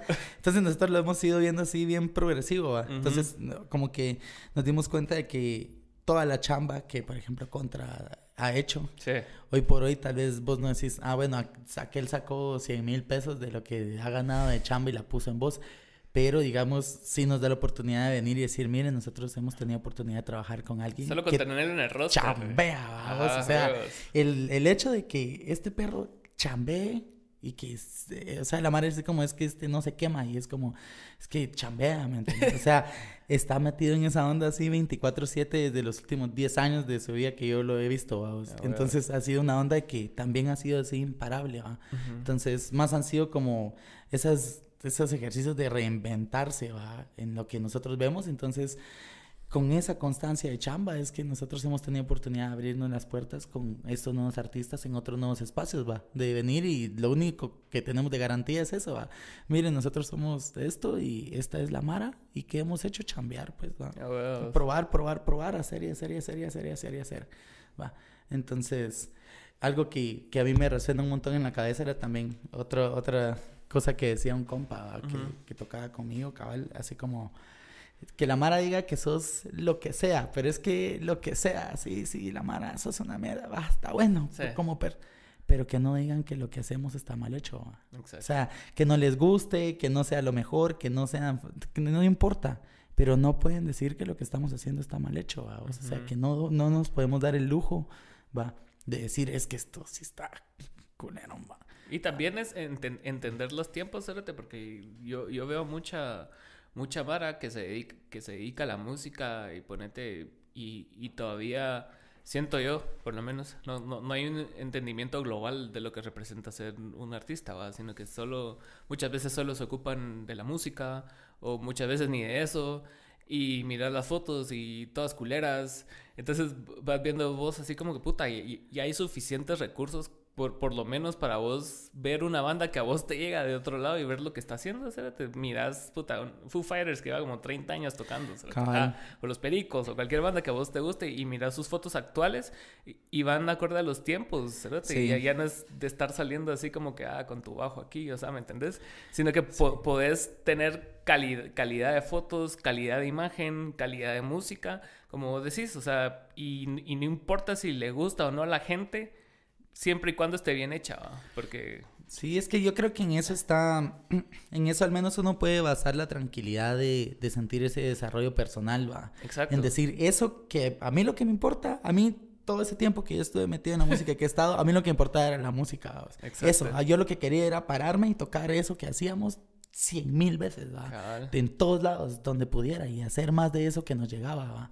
Eso era lo que a nosotros nos tripeaba, eso. Entonces, como que si se pierde, va como esa parte que tiene que ver con, con, específicamente la creación de la onda, vos no tenés, o sea, por más que tengas la capacidad de ver todo lo demás, se pierde la esencia, pero eso no significa que no te tengas que aprender a reconocer que hay un montón de cosas que tienes que ver alrededor de lo que vos desarrollas para que lo que vos haces esté bien, va. Entonces... Los artes, todo. Ajá, todo eso, va. Entonces, nosotros nos hemos encontrado también con que ahora este proceso de Barbarroja lo que nos permite es que los artistas están bien frescos, tanto en el proceso de carrera artística, digamos, como en ideas y demás, pero también dentro del desarrollo este del, del, de la experiencia. Entonces, exacto, una diferencia trascendental ha sido que esta Mara con la que estamos chambeando escucha. Entonces, pide opiniones, vamos, escucha, reflexiona acerca de las chivas que está haciendo. Entonces, eso nos permite tener una conversación de vos, mira, y tal, tal, tal, va. Bien cercano, ajá. de decir, mira, vos ocupate de la música, ¿qué quieres hacer con tu video? Ah, quiero hacer esto, ah, va Va, entonces nosotros facilitar eso. O por ejemplo, la Mara no necesita mucho. Así como, mira, quiero hacer esto, quiero un venio nada más. ¿va? O mira, solo necesito audio. O mira, necesito un ticket de avión. O mira, necesito... Entonces, cuando hacen ese tipo de ejercicios te das cuenta de que eso es lo que hace que avance, vamos. Eso es lo que... El hecho de que nosotros podamos reconocer que tenemos la capacidad de aportar a poder hacer un poquito mejor una de las partes de los procesos de la Mara. Claro. Entonces como que la Mara también dice, ah, oh, porque no se metió en lo que de verdad es mi mero mate, pero me facilita algo que me lleva al siguiente nivel, que es hacer otra cosa con lo que a mí me llega. Claro. Entonces, ese ha sido, digamos, como el, el cruce, digamos, que hemos encontrado ahí y eso es lo que nos llega ahora, ¿va? Incluso en toda la parte de profesionalizarse, va a entender cómo funciona toda la parte de derechos de autor, de interpretación, de ejecución, va, todos los derechos fonográficos. información. Es un montón de info, a vos que nosotros así pasamos años peleándonos con esa onda sin querernos inscribir a nada, que nada, que así. y luego, ajá, terminas de entender así como que quedado, pues, ahí hubiera sacado un chingo de plata que en realidad, va, se estaba trabajando por otros espacios, va, y que en realidad sigue pasando, No sé qué día, hace poco, alguien me mandó así, en un restaurante así de pollo engasado de todos lados aquí, que estaba sonando música de nosotros todavía. Entonces es así como bueno, sí. O sea, sí hay una onda ahí, ¿va? Sí, hay una onda ahí que se sigue moviendo, ¿va? Entonces, que la Mara también entienda todas esas ondas y cómo, cómo vos tenés, el, tenés que tener el control de tu proyecto todo el tiempo, ¿va? O si bien aprendes a delegar, ¿va? Que es lo que yo le digo a la Mara dentro de Barbarroja, es como, estamos aquí es porque estamos aprendiendo a hacer una onda juntos, ¿va? La idea de esto no es que nosotros hagamos la chiva por vos, sino que vos sepas todo lo que está pasando para que en el momento en el que vos vengas y saltes de estar aquí a otro espacio más grande, vos sepas cómo funcionó todo todo el tiempo, ¿sabes? Que si, te, si no está ninguno de nosotros o nosotras o nosotros, vos te puedas subir a un escenario, sepas cómo funciona un monitoreo, sepas cómo quieres tu mezcla, ¿va? sepas cómo tienen que funcionar las chivas, cómo se conectan, cómo se desconectan, ¿va? cómo funcionan los viáticos, ¿va? o sea, que no te puedan timar, ¿va? Ese es el primer, así, el primer ejercicio, así. Tenés que ir comprometerte a que tenés que aprender a hacer cosas si querés seguir haciendo música. Entonces, en ese ejercicio de aprendizaje ha sido bien engasado porque nosotros también recibimos un montón de feedback. ¿va? Claro. Y vamos entendiendo cómo mejorar las chivas. ¿va? Entonces, ha ido así como en ese jale, ¿va? La, onda. Pero... Y, algo que me gustó que mencionaste cuando estabas hablando de las diferentes etnias y culturas que hay aquí en Guatemala. O sea, yo, siento que el el valor que tiene Estados Unidos en ese sentido de, marketing es que logra uniformar todo de, un, de un par de identidades, a pesar de que allá tienen un vergo de Mara, de Asia, de todos lados. O sea, como las dos, dos identidades mayoritarias son blanco-negro, ¿va? Entonces ya, si sos de otra etnia o otra cultura, vos tenés que adjudicar alguna de las dos, ¿va? Por eso ves a, latinos así tipo homies o a latinos más así como que con sus JC Pennies, ¿va? Entonces... Sí. Ajá. Y, aquí no pasa eso, ¿va? Aquí, aquí sí cada, cada, cultura es una cultura por sí misma, ¿verdad? Entonces...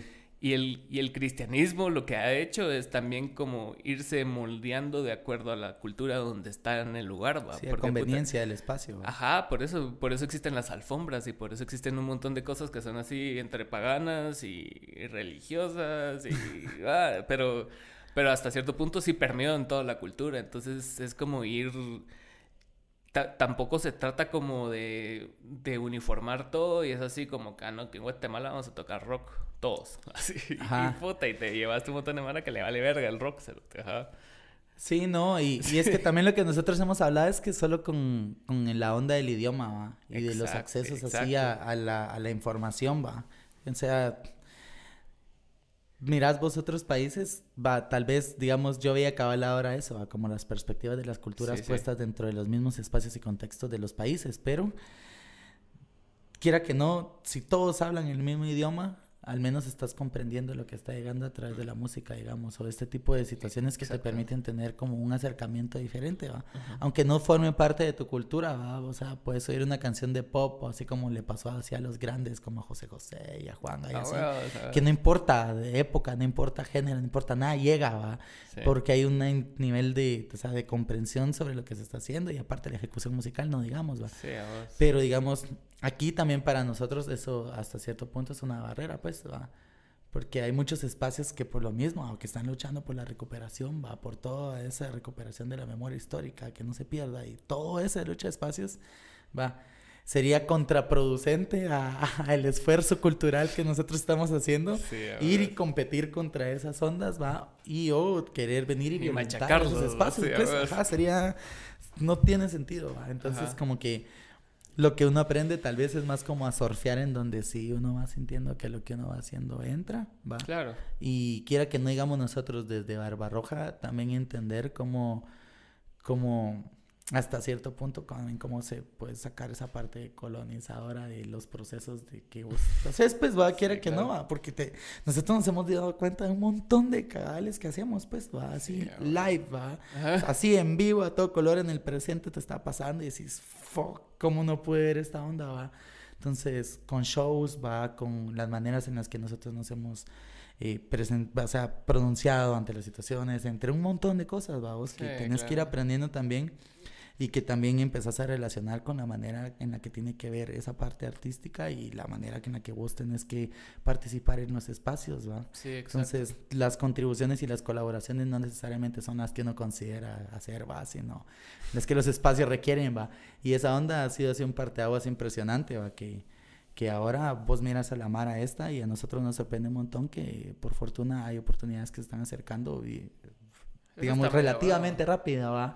Entonces yo le digo a la Mara, cabal, la idea es esa, que a lo que a nosotros nos costó 10 años, a la Mara ahora le cueste 3 y pues se puede, si se puede, uno. Menos, Sí. Ajá, pero con el compromiso de que también estás construyendo esa conciencia humana que necesitas para desarrollarte como un artista que te va a permitir estar en espacios como esos, ¿me entendés? Porque va una responsabilidad, va de lo que vos sos como, de tu integridad como ser humano, ¿ah? Ya dejando por un lado ideales y demás, va, sino esa parte humana, vamos, que te permite empatizar con la Mara. Persona. Ajá, ser, ajá, ser persona, va, o sea. Entonces, eso es a lo que nosotros abogamos un montón, va. Y obviamente en ese ejercicio es donde más errores vas encontrando, digamos, o más situaciones. que obviamente se, se visibilizan y hay que afrontarlas, pero quiera que no, al final de cuentas es lo que más nos ayuda a crecer y a aprender, va tanto colectivamente, que creo que es donde está más el reto, ¿va? Digamos, porque en el personal, pues, va, incluso uno puede, pues, va, abrirse o alejarse de los espacios y va, y, pues, ponerse en uno, pero en, ese compromiso colectivo, ¿va? De que la Mara siempre esté en esa apertura de escuchar, va, y de hacer estas ondas. Es que qué, responsabilidad adquiriste vos, porque, o sea... Tenía, primero tenía la responsabilidad de una banda de siete pisados, y eso es así como que hasta cierto punto son tus cuates, y es así como que, va, va. Y estaban ahí todos porque querían, pero después ya, ya tenés una responsabilidad más colectiva, no solo con los artistas con los que manejas, manejas sino que con el ambiente en el que te encontrás, ¿va? Sí. Ah, porque son gestiones culturales, ¿va? Entonces, y, y, no, y no puede ser una gestión cultural en pro de un solo tipo de identificación o, etnia, ¿va? Entonces tenés que ser como que bastante, tenés que confrontar tus ideas constantemente, ¿va? Y como que y reevaluar lo que hiciste antes también, porque, o sea, a veces uno dice cosas desafortunadas porque el contexto lo permitía. Ponete, 2006 era bien diferente a lo que es 2022. Entonces, sí, fijo. todos decíamos mierda en 2006, pero lo grande es venir y reevaluar esas mierdas y decir así como que, ah, puta, qué imbécil. Lo, bueno es que no, nos documentábamos en ese entonces. que la documentación no era tan viva como ahora. no, pero Sí, o sea, cabal, ir entendiendo también cómo, cómo vas creciendo con eso nos ayuda a nosotros porque algo, digamos, que los toma que siempre que pasaba en los tomates era que costaba, digamos, varios procesos costaba llegar así como a consensos porque tenían que ser consensos reales, ¿va? O sea, si éramos siete, ocho personas hasta que nos poníamos de acuerdo y nos sentíamos todos cómodos, decíamos cómo nos sentíamos, qué pensábamos, pasábamos, ¿me entendés? Entonces, en ese proceso ¿va? fue como donde yo también me di cuenta que eso era un cacho lo que, lo que a mí me llegaría a replicar en Barbarroja. ¿va? Entonces, como que los artistas, yo les digo, o sea, yo no te estoy viendo a decir, ah, mira, quédate haciendo música, ya no, ya no tienes que hacer nada. Sino, vos sos el director de tu proyecto, esta onda es tuya, ¿va? O sea, y vos tenés que aprender todos los oficios que requiere tener un proyecto como lo que vos haces. Entonces, desde las experiencias que hemos tenido nosotros en el, en el juego, va, vamos aportando ahí va, las reflexiones que hemos tenido para que la Mara haga lo que tiene, lo mejor que puede. Pero digamos, nosotros no tenemos la dirección de ninguno de esos proyectos y eso es el engasado, sino que yo me encargo de ser, digamos, como quien centralice la gestión de las necesidades de los artistas dentro de esos proyectos, ¿va? Entonces, la visión en realidad de los proyectos está puesto en ellos, ¿va? O en ellas, ¿va? Entonces, obviamente vos estás ahí como en, que, en esa conversación, como hasta cierto punto que tratas de coachar, así como, mira, trata de ver para allá, va, más allá, más allá, más al fondo, hasta allá, hasta allá, va y vas entendiendo también la visión que la Mara tiene de lo que quiere hacer con su arte, pues va. Porque obviamente yo los veo y digo, es que si esta estuviera haciendo esto, si este estuviera haciendo esto, ¿me entiendes? Pero no se trata de eso, no estamos buscando Mara que tenga capacidad de hacer lo que queremos, sino estamos encontrando Mara que tiene una capacidad engasada de hacer las cosas y lo que tratamos de hacer es qué pasa si tratamos de facilitar algunas chivas qué pasa después, va. Entonces, eso a mí me llamó siempre con la música, siempre sido así como, siempre me llamó la atención ir y hacer algo para ver qué pasaba. Entonces, con Barbarroja me quedó la misma espina de venir y decir, ah, bueno, quiero ir a ver qué pasaba. Entonces, eso como que nos ayudó un montón también a romper ese espacio del ego de querer hacer que las chivas le pasen a uno, por ejemplo. Yo que ya estuve dentro de un proyecto dije, bueno, yo ya tuve la oportunidad de que las cosas que me iban a pasar a mí dentro de un proyecto en su momento, yo las viví, y, y tuvieron esto y este es el resultado. Claro. Entonces, todas las oportunidades que nosotros vemos es como tratar de inyectarlas en que la Mara vaya y tenga esas experiencias de vida, ¿va? Porque al final de cuentas lo que yo digo es, ¿qué pasa si vos venís a hacer esto? y ahora con esto, y ahora esto diferente, ¿va? Entonces, es bien engasado porque la Mara se ha dado cuenta también que la música no solo necesariamente tiene que ver con esa parte comercial, ¿va? Sino que también tiene ese efecto en las personas de poderte acercar a través de poder tener otras conversaciones, ¿va? Entonces, la Mara de verdad tiene ese compromiso de crecer humanamente junto con el, con el proyecto artístico.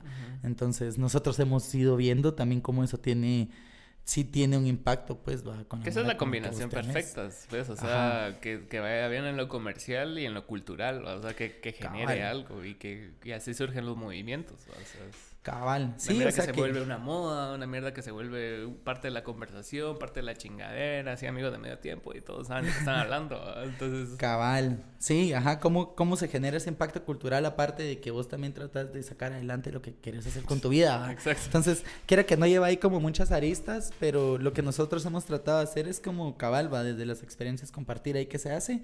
Y la Mara también que está bien loca, pues va, ahora ya traen un montón de cosas bien engasadas, va, es más, es más eh, no fácil, digamos, pero digamos es más consecutiva la, la, creación de Chivas ahora. por parte de la mano, propuestas y ondas. Hay una generación joven bastante interesante, Y cabal, hemos estado jalando a Maras y eventos y cosas así. Y si, y si traen un rollo musical de a huevo, de imagen también.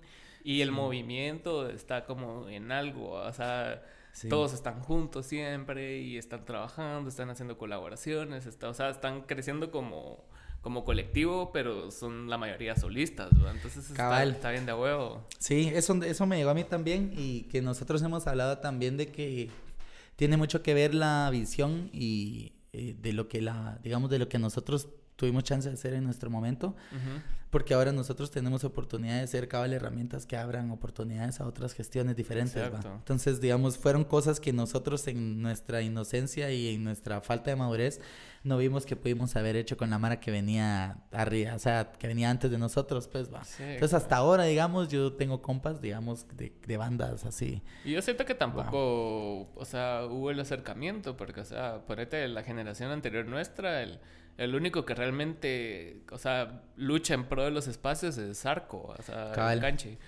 Y, pero los demás, o sea, tampoco es su chance de venir y acercarse a nadie, pues, porque... Ah, pero tampoco hubo esa facilidad, así como que, mira, bro, que no sé qué, que sé cuánto.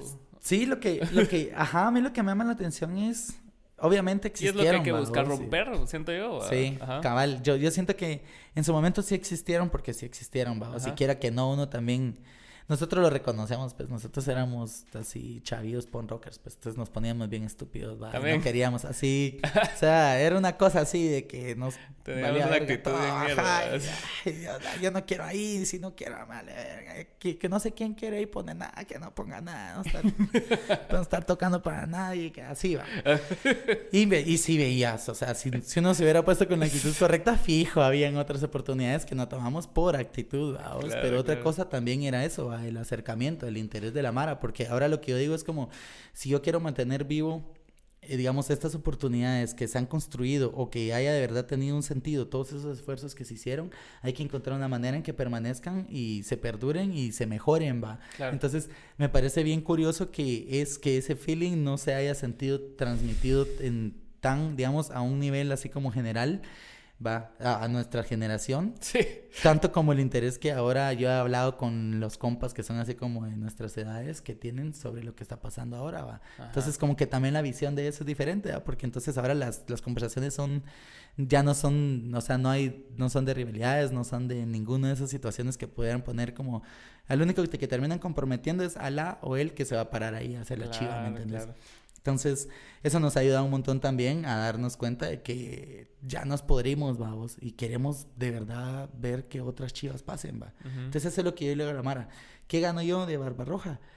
Ver que esa chiva al fin pase. Es que de verdad lo que yo quiero ver es como decir qué engasado, que, la chamba, ajá, contribuimos a que pasara algo que no había pasado para nuestras generaciones, va. Algo que no habíamos logrado hacer, nosotros pusimos un granito de arena para que eso que pasó hoy, que no había pasado, pase, ¿va? Algo que sea completamente diferente, ¿va? Entonces, esa, si nosotros logramos hacer eso, o sea, sentir, ¿va? Quedarnos con esa sensación de decir, bueno, va, lo que pushamos hizo que esto que nunca habíamos visto pasara. Sí, a Que increíble, pues va. Y vos miras a la Mara, pues, o sea, y decís, ese, esa sensación, esa Mara tiene la capacidad de construirla, va. O sea, es Mara muy cabrona, va. Sí, que lo único que necesita es no desperdiciar tiempo, va. O sea, sino de verdad tener oportunidades claras, va, y tener una visión, va. O sí, porque el tiempo que desperdicias se traduce en desgaste, como decías al principio, o sea, porque tener, porque cuántas veces no ensayamos sin propósito, o sea, no, no, no había una estrategia clara de lo que, que íbamos a hacer como, como artistas, no, no, teníamos claro así como que, ah, de punto A a punto B a punto C, muchas veces te quedas en el A, en el A como cinco años, Sí. Y después por pura suerte te salía el B y es así como que, uy, que no sé qué, pero no había un, un crecimiento sostenido ni, ni constante, base. Sí, no, incluso nosotros lo que decíamos era que, o sea, te das cuenta que incluso el quererte desarrollar así como músico, vos, como artista, es toda esta parte de la estructura social, vamos, y económica te, te, condiciona a que esta onda sea muy difícil de desarrollar si vos no creciste en un ambiente un cacho más privilegiado que te permita tener un cachito más de aire para ir y probar a hacer las chivas, tener acceso a los, a los instrumentos o a las ondas, ¿va? Entonces, no fue nuestro caso, ¿va? entonces lo que pasaba era cabal eso, a vos que, pucha, vos estás luchando así por sacar tu vida adelante mientras estás también luchando por sacar la vida adelante de alguien más que es ese proyecto, ¿va? Entonces, pues ya vas así con esta onda hasta aquí, ¿va? Entonces, quiera que no, sí es un desgaste el hecho de venir y, dar, estar en el loop tres años en lugar de uno, ¿va? Porque fueron tres años de tu vida chambeándola, y que nosotros decíamos, es que nos queremos dedicar a esto, entonces un montón de oportunidades que te ataban, vamos, en horarios, en condiciones, va, para poderte desarrollar en tu vida, va, como en calidad de vida, las renunciabas a ellas porque estaba esta parte que tenías, que querías desarrollar con la música, pues, va. Entonces, quiera que no, nosotros todo el tiempo tuvimos que estar decidiendo entre, bueno, voy y hago calidad de vida, o voy y hago música, pues. Obviamente la música nos dio otras experiencias increíbles que esta calidad de vida no nos habría dado. Pero hoy por hoy, ya después de 15 años de la onda, cuando ya te levantas cansadito, ¿va? ya cuando va, tenés que pagar las chivas, va, ya cabal cuando vos decís eso, así como, porque este maje que está aquí a la par mía como así, va, así yo también me he esforzado un chingo y va. Entonces, ¿qué estoy haciendo en realidad con esto? ¿Qué está pasando con lo que hago? Va? Y qué tanto valor le ha dado la onda. Entonces, como que poner esas ondas en perspectiva también es interesante a la hora de que vos te paras en un proyecto como Barbarroja, porque estás hablando de la vida de 10 personas, ¿me entiendes? Entonces, también es una, es una onda de sí sabes que tengo que comer, va, y oh, quiero mi proyecto y todo, pero tengo que hartar, va, o, va, cuál es la condición en la que vos estás desarrollando tu proyecto, va, y a partir de ahí va. Y te hace ser como más em, perspicaz y asertivo en, en los proyectos que escoges para, para tu proyecto. O sea, ajá. Sí. tiene que tener más allá de que te dé lo, lo, artístico y que te dé, o sea, la propuesta, tiene que tener también un valor comercial eventualmente, ¿va? o sea, que vos digas, o sea, te estoy apoyando en esto, pero sí, sí tiene que haber un crecimiento, no condicionar al, al artista, pero pero ya, ya es un acuerdo tácito, o sea, sí, o sea, si vamos a hacer esto es porque va a pasar algo allá, va, más para allá que, que obviamente nos va a dar tuviste tu sesión y el cerote se va a la verga y vos te, te quedas así como, ah, puta, y entonces, ah. Sí, cabal. Entonces, a mí lo que me ha llegado un montón de eso es que a los artistas les ha llamado mucho la atención eh, los modelos de negocio que nosotros hemos usado así con los años, va. Entonces, se han preocupado por entenderlos, va. Entonces, ¿Cuánto lleva Barbarroja ahorita?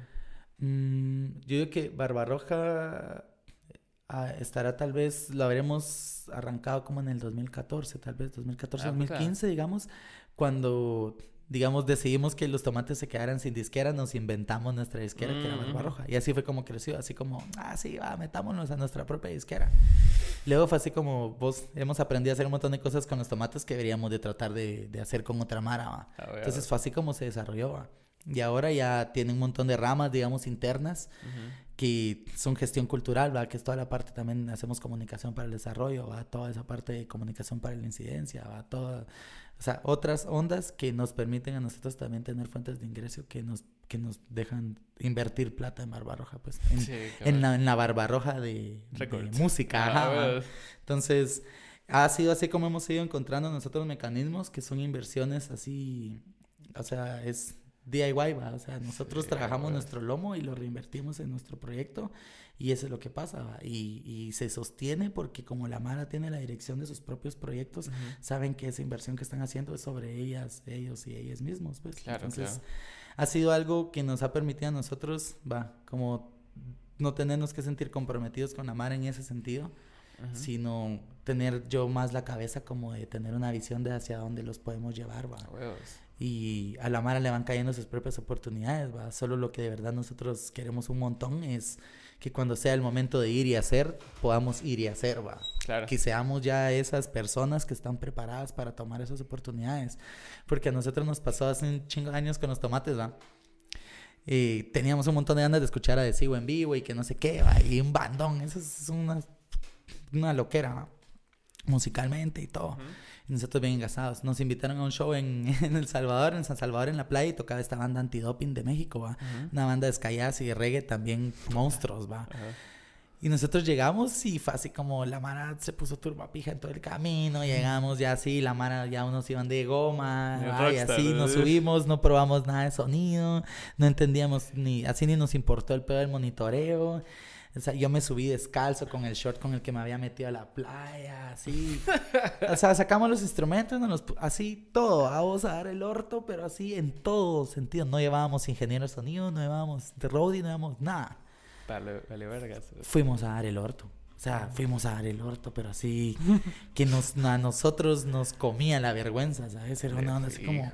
Y luego vos mirás tocar a Adhesivo en vivo, vimos a una banda que se llamaba Groovy, te es tocar antidoping tronaban, pero es que tiene una cosa que vos decías, ¿qué diablos, vamos? ¿Qué Solo a puta, que escueleada, va. Entonces, esa onda incluso hasta nos hizo darnos a nosotros cuenta, así como, ah, esta onda del rocksteady y el Skyas es una onda diferente de ejecutar, va. Deberíamos de meternos a ese mundo ahí a explorar un cacho musicalmente.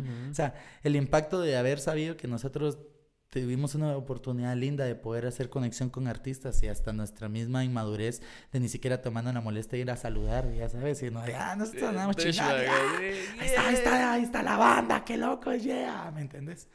no llegar y decir, ah, qué onda mucha, nosotros venimos a hacer lo mismo que ustedes y va, a ver al rato que saqueamos, la tripeamos, va a ver qué onda. Nada, una onda así a la chingar, va. valió pito. Sí, entonces ese tipo de cosas va, son las que vos decís, está bueno si alguien está como en ese proceso de su vida, pero si vos puedes facilitar ciertas cosas, va, y puedes hacer que ese ambiente sea seguro para una persona que se está desarrollando, está bien, va, porque no le puedes pedir a la mara que ya sepa o pueda, va. Pero te das cuenta de las ondas y decís, ah, mira, ta, ta, ta, ta, Saliendo de ahí en el momento de reflexión decís, mira, y, es lo que decís del valor de que la Mara que está con ustedes también tiene la capacidad y humildad de escuchar, porque muchas veces de chavito sos bien pendejos, y, viene un ruco así de treinta y tantos años a decirte qué hacer, pues, este cerote que sabe que la verga, que no sé qué, y puedes tener una mala actitud. En cambio, esta Mara es inteligente, cerote, es así como que dice, no, hombre, este pisado sabe, o por lo menos más de las diez cosas que me dijo, tres estuvieron talea. Ajá, cabal, cabal, tenés otro tipo de acercamiento con la Mara, y, y, creo que cabal es eso, vos que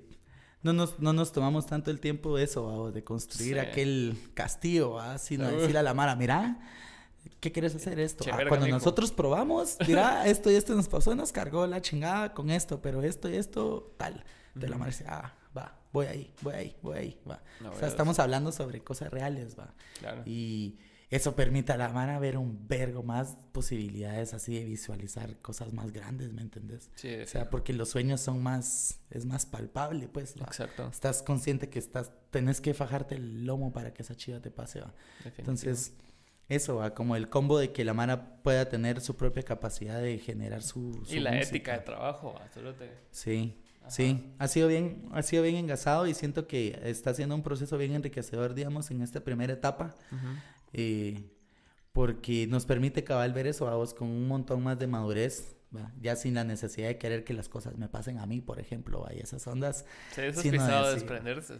Sí, eso es bien loco, pero es que yo de verdad, te lo juro que yo veía la oportunidad y decía, es que por más aunque yo quisiera, no encaja, no es no es viable hacer esto, pero si es esta persona o es este, en esa oportunidad ahí sí puede pasar algo, pues, ¿va?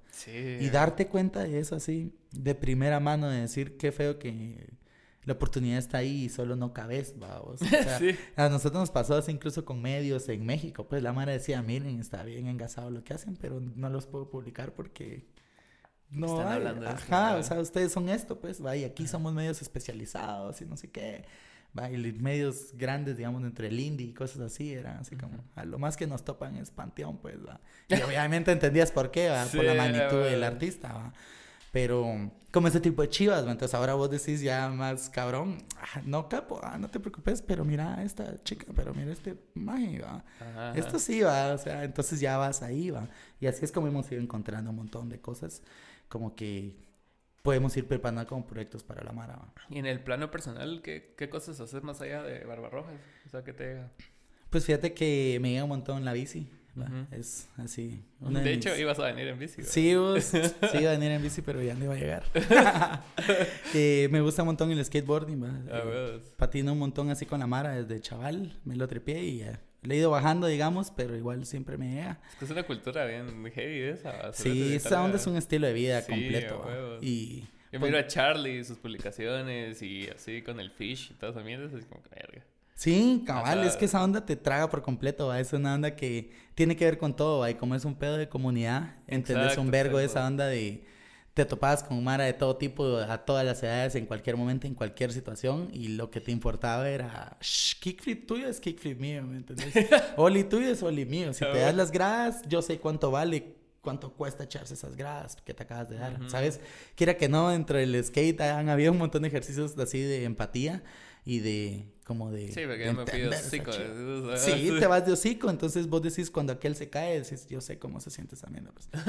o alguien se da un gap así en flip y vos decís Puta, yo sé cuánto cuesta llegar a poder hacer eso ah, entonces como que esas ondas también quiere que no te permiten tripearte un montón lo que la demás mara hace ¿va? entonces cuando pasas eso y lo miras en la música te es lo mismo, pues es como, yo no, o sea, yo no, no me hubiera tripeado hacer eso, pues. Y, como, y, así es tu filosofía, ¿no? O sea, como bien así skate y como, como de comunidades, o sea. Cabal. Sí, es que imagínate, lo que, lo que yo sentí que me albergó un montón fue cabal el punk rock, va, cuando estaba así en mis 12, 13, 14, 15, entonces como que toda esa etapa y desde los 11 había empezado a patinar, va. Entonces mi hermano me llevó así el veneno en Tony Hawk 1, va, así, fue así como tenés que oír esta chiva, va, tenés que verlo y así me abrió el mundo, va, a oír a NoFX, a toda esa mara, Dead Kennedy, sí, en esas ondas, va, luego ver a Rage Against the Machine y esas ondas, entonces tenía mucho que ver, va, la actitud con lo que vos mirabas dentro de la cultura, va, y luego vos lo veías aquí replicado en las calles como que fuera cualquier cosa que veías,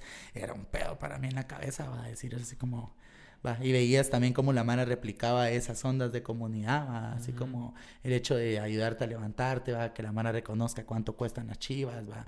Entonces, y en el punk rock era lo mismo, éramos un montón de personas que, que digamos, sí, hasta cierto punto es tóxico, ¿me entendés? Porque es una, es una puchadera, vamos por cuestionarte a vos mismo y, te caes de todos lados en conversaciones que tienes con la Mara. Porque la Mara desafía un montón lo que vos pensás, va, desafía un montón lo que sos, va cuestiona un montón tu identidad, o sea, indirecta o directamente, pues, porque también éramos chavitos todos, va, y quiera que no, va. Uno quería entender qué era lo que estaba pasando y saber lo más que pudieras de la onda. Entonces entendías que también dentro de estos pedos de comunidades a todos nos caían mal ciertas cosas y nos molestaban, entonces habían otras maneras de entendernos, ¿va? Cuando vos ponías eso en la música o en el discurso que tenías, en los espacios en los que la gente te ponía atención, a huevos ibas a conectar con la Mara, ¿va? Y luego, por último, ¿va? Que el ejercicio fuera ese de que ahora se pueda replicar, ¿va? Como una visión dentro de un espacio, ¿va? Colectivo. Claro ayuda un montón también, va, que, o sea, egos a la verga, pues, o sea, no estamos aguantando mamás de la mara, va, no estamos tolerando chivas, va, o sea, toda esa visión de lo que nosotros aprendimos del punk rock, va, de la oportunidad de lo que las bandas que nos dieron chance de entrar a la escena local, que nos recibieron en otros países y así, nos enseñaron fue eso, ¿va? entonces nos tuvieron con las patas en la tierra siempre, va, entonces ahora que eso se replica, vuelve a pasar, va, entonces como el Circle Pit, ¿va? como el slam, como el pogo, son cosas que son de cultura. ¿va? Entonces a la Mara le impresionaba un montón cuando miraba los tomates ver en vivo pero es que era el pogo, ¿me entiendes? Era el slamba. Obviamente nosotros le dábamos lo más duro que podíamos, ¿va? así a reventar. pero yo le decía a la Mara, vos, es que el espectáculo es ese, pues, va, es ver a la Mara que le esté haciendo eso, ¿va? La Mara se quedaba con la jeta abierta, así los que no habían visto eso en vivo, era así como... Y es como bien de identidad de, los, de los grupos así de nicho, ¿va? Porque ponete en, un show así más indie, toda la Mara solo está ahí tripeando, pero chill, así con ahí. En cambio, esos de ska, de punk y entonces a a reventar el hocico, aunque sea en una casa, mano, en una sala. Cabal. La Mara está ahí reventando y, siempre es como la misma Mara, siempre se y, sí. A mí me parece bien talega eso porque acabo de ver fotos de un show de, de las bachas. Ajá. Que fue en casa. Ah, sí, sí, sí. Y la Mara, estaba Mara que yo conozco, ¿me entendés? Sí, sí un, un, chingo de compas que se fueron a caer al show. Sí, eso es lo engasado. Y a nosotros lo que nos parecía loco era cuando lográbamos salir de esos pequeños espacios, vamos así tocamos en, en la USAC una vez, obviamente era la misma Mara, o sea, solo que hacía amplificada, pues va, fijo, era un espacio en el que sí cabíamos. Pero la última vez que tocamos ya para como una declaratoria que tenía como este nuevo grupo que estaba echándose verga ahí con, con de AEU, y fue eso, a vos ya el Circle Pit ya era así de mucho más grande, vaya, el slam ya era de hoy, incluso otra Mara que vos estabas viendo en la orilla que miraba que era una joda y se metía, ¿sabes? Así como a, solo a vacilar, pues, va. Entonces, quiera que no, eso tenía un impacto cultural en la onda, ¿va? Hicimos un show con Malacates una vez, cabal, que hicimos un versus, ¿va? Ah, me acuerdo. Entonces, en Lirios, ¿no? Ajá, en Lirios, entonces era lo mismo que esa Mara nos decía, así como Qué loco volver a ver así como este tipo de show así, va. Porque el público cabal que nos tripeaba, se tripeaba también todo eso, pedo cultural, vamos. Circle Pit, la mano empezaba el skanking, va. Vos mirabas Root Boys, Root Girls, va. Chelsea's, va. Mara que se rapaba, va. Skinheads, va. Que, que les interesaba la cultura como tal, va. Vos. Y que obviamente como que los exponentes más cercanos de la interpretación de la música en vivo éramos quienes estábamos aquí como banda locales, va. Pero hay Mara que está metida en la cultura del ska, digamos, como tal, ¿va? Así que... Y eso es taleísima, porque yo me acuerdo que hablando con Alonso, me contó una vez que fueron a Colombia, creo yo, que era un festival de rockabilly. Ah. Y puta, eh, ellos estaban en su salsa, ¿me entiendes? O sea, y, y, es lo que no entendés de chavito, o tal vez no, no lo mencionas tanto, que hay tan, tantas tantos diferentes nichos que muchas veces todos apuntamos al mismo y no es lo nuestro, o sea, todos queremos hacer así, no sé, puta, ¿Qué? Eh, Coldplay. y, y, querés llegar a estadios de Coldplay, pero ese es un nicho, y es bastante popular y rentable lo que querrás, pero hay como vergo de bar alrededor y hay mara de bares, hay mara de, o sea, hay de todo, hay rockabilly, hay sky, reggae, hay puta, sí. vos decímelo. Sí, a nosotros nos pasó que, digamos, no no existía una escena de ska como tal, ¿va? Entonces nos ayudaba mucho que las, la, la, banda, esa triada, digamos, Trinky y Escaldados, que siempre fueran así. Nosotros los llamamos compañeros de fórmulas, porque eran así, nos hacíamos el par entre nosotros, va. Eso fue un, siento que fue así también un diferencial bien importante, va. el hecho de sentir el apoyo de esa Mara, porque si querías hacer un show, ya no tenías tanto miedo de hacerlo, porque ya sabías que había Mara que te iba a hacer el paro para tocar, va. Que si no salías estaban invirtiendo con vos, que ya sabían cómo era la movida, va que entendían de los canjes, va, que fresh, va. Entonces, eso quiera que no también nos dio oportunidad de probar un montón de vainas de diferentes maneras. Quiera que no, esa Mara también invertía en espacios en donde nosotros cabíamos, ¿va? Entonces, también era bien engasado esa reciprocidad, va. Y Pero digamos, cuando nosotros salimos de Guate, esa fue la diferencia. Estuvimos en México y estábamos en un festival. Y la, digamos, la Mara estaba como bailando, ya sabes, unos cuantos, pero la, la mayoría de Mara estaba así, parada de brazos cruzados viéndonos. ¿va? Y sentías la mirada así, ¿va? y nosotros tratando de darle así con, con todo lo que podíamos, pero estábamos conscientes todos así, sin habernoslo dicho, que la Mara estaba parada viéndote. ¿va? Entonces cuando bajamos de la onda fue así como, pucha, yo creo que la Mara no lo tripió. Y, y me dice así el compa de mexicano, así como, no, es que el pedo aquí así es, la Mara está ahí parada viéndote cómo estás ejecutando, pues venís a tocar ska, pues, va. Entonces la Mara quiere ver cómo estás tocando la música, ¿va? O sea, están viéndote tocar, va. La Mara a la que ya te pegaste, va, la Mara que ya te había escuchado tal, te estaba tripeando más. Pero me dice, vas a ver que... Si alguien nuevo te, va a ver, pues. Ajá, y, fue bien engasado porque así, una cosa inmediata, en cuestión de 10, 15 minutos, cuando ya andábamos entre la vara, la Mara se acercó, pues gente que nosotros vimos ahí, se acercó a platicar con vos acerca de la música, de la cultura, así como, mira, ¿y cómo es la cultura allá en, el, en, Centroamérica? ¿Qué hacen por el ska? ¿Qué pasa? ¿Qué otras bandas hay? Pero allá no hay ska tradicional, va, acá allá son tercera ola todas las bandas y no sé qué. Va. Entonces, tenías como conversaciones de esa onda que te tripea música que decís, ah, que, es un pedo de nicho, de cultura, eh, va. Entonces, obviamente, estabas viendo ahí que tenían el ojo juzgón puesto en vos, viendo cómo ejecutabas algo que para la Mara es más que solo música, ¿va? O sea, representa algo que les tripió, ¿va? Y... Entonces, esa onda ha sido bien loca y quiera que no, force y voluntariamente te hace que, que respete las chivas, pues, va, que no agarre la onda como que y el, cualquier Y el intercambio cultural es crecimiento, ¿sabes? porque me acuerdo en el 2019 que la Mara empezó a traer artistas, o sea, eh, vino El Mató, vino Little Jesus y un montón de Mara. Y, y, te das cuenta que el, que el nivel que cargamos aquí como escena independiente pseudo under, o sea, no está tan lejano en, en cuanto a ejecución. O sea, tal vez los demás temas de marketing y de, que, de estructuras sí nos falta bastante, porque Samara trae su roadie trae así cosas no negociables, vas a si, si vos vas a otro país, es así, ah, me voy a dormir en la casa un cuate, esos pisadas ni verga, por lo menos uno, dormir en tal lugar y este sonido y eh, por lo menos los mínimos, va. Y, y cosas que aquí todavía no tenemos, pero en cuanto al nivel, yo me acuerdo que una vez fui a, a México dos años seguidos y la segunda vez que fui, fui al Caradura, no me acuerdo si se llama así, no me acuerdo, algo así se llama, no me acuerdo, que cae en, en, en la Condesa. Y, y, fui y era una noche de mezcal, una mierda así, que era como temporada navideña. Entonces llegué y tocó una, una banda de ska, y, y la banda de ska, o sea, o sea, para, para mí no, no era gran cosa, Cerote, ¿va? Y, y la Mara se la está tripeando un vergo, Cerote, ¿va? Sí. para mí muchas bandas que yo he visto acá son mejores que esa banda, pero tiene el, el factor público que está lega en México también, pues. Ajá, y la Mara les tomaba fotos y videos y puta, hasta, hasta crowdsurfing y toda la mierda, Cerote. Sí, todo el pedo Y en un barcito chiquito. Sí, nosotros lo vimos allá cabal cuando nosotros hicimos dos giras, va. Entonces, obviamente la primera era fue mucho más DIY, va, así.